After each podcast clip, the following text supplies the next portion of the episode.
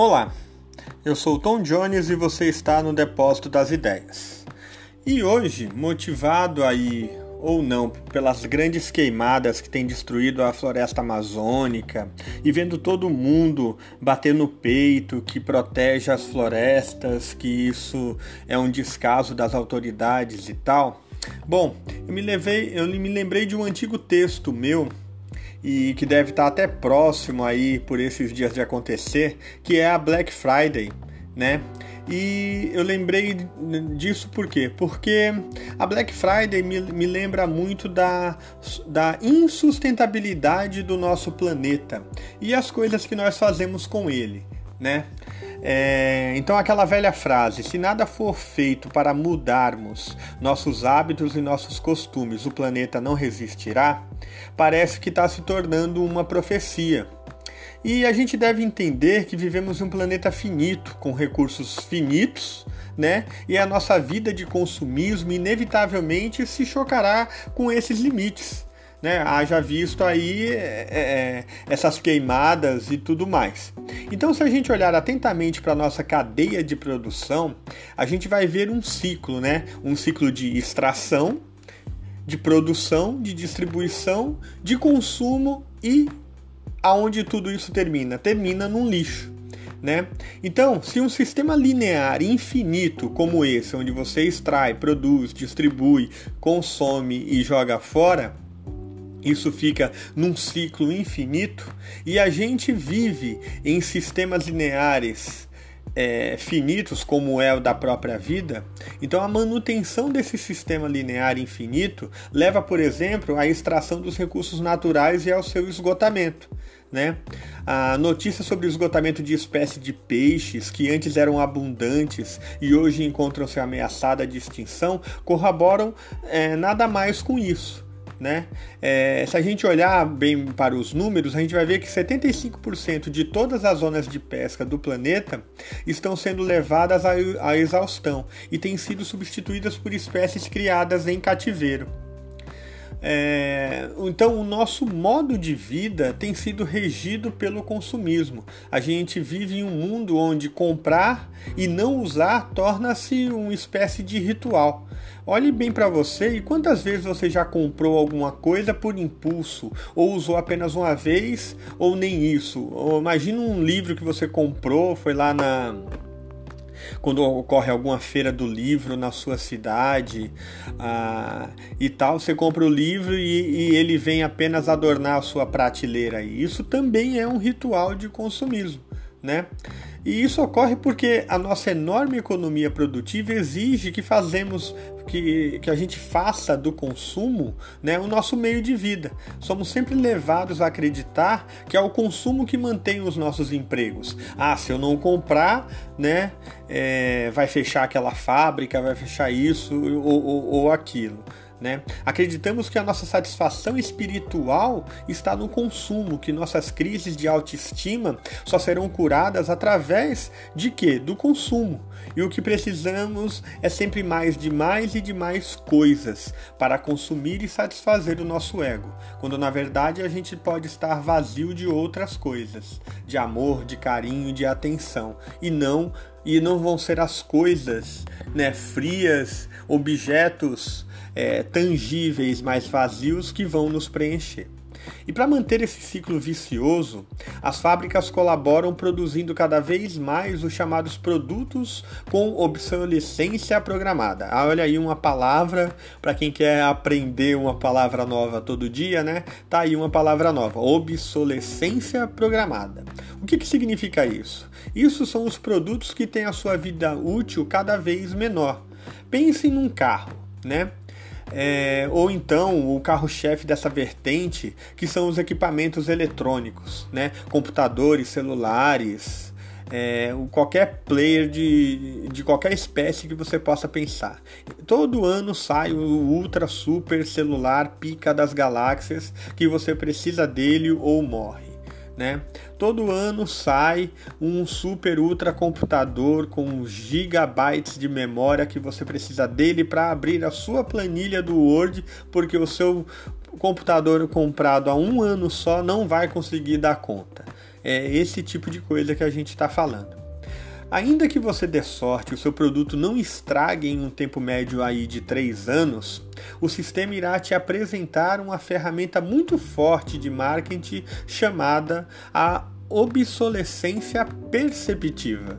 Né? O que, que é isso também? Mais uma palavra nova aí. São os argumentos utilizados para nos convencer a trocar os nossos equipamentos que estão funcionando muito bem, obrigado, por outros mais novos e que estão na moda. E isso não deve ser motivo para jogarmos o nosso sofá no lixo ou comprar é, outro muito mais cool, muito mais legal. E geralmente muito menos confortável. É a diga-se de passagem, né? Há uma depreciação na qualidade, talvez, aí da espuma ou do, do conforto dos móveis. É, o mais incrível de tudo é que essa ideia de nos convencer a trocar o que está bom pelo novo é, dá tão certo que o sistema utiliza inclusive do, nos próprios consumidores, fazendo-os acreditar que o nosso cabelo está errado, que os nossos sapatos estão errados, que o nosso corpo está errado. E tudo isso só pode ser resolvido de uma forma: comprando mais alguma coisa. É, sem fazer apologia a esse tipo de coisa, ao não consumismo e tal, aqui é muito mais uma reflexão sobre isso, né? Se você se preocupa com a floresta que está queimando e isso é real e é de coração, por que você não se preocupa também com aquele móvel novo que usa a árvore dessa mesma floresta que está queimando? Entendeu? A, existe uma cadeia e uma cadeia que quer ser infinita, que se você não parar esse ciclo, ela vai terminar. Então, o resultado final disso é que temos cada vez mais coisas dentro das nossas casas e, e menos tempo para utilizá-las.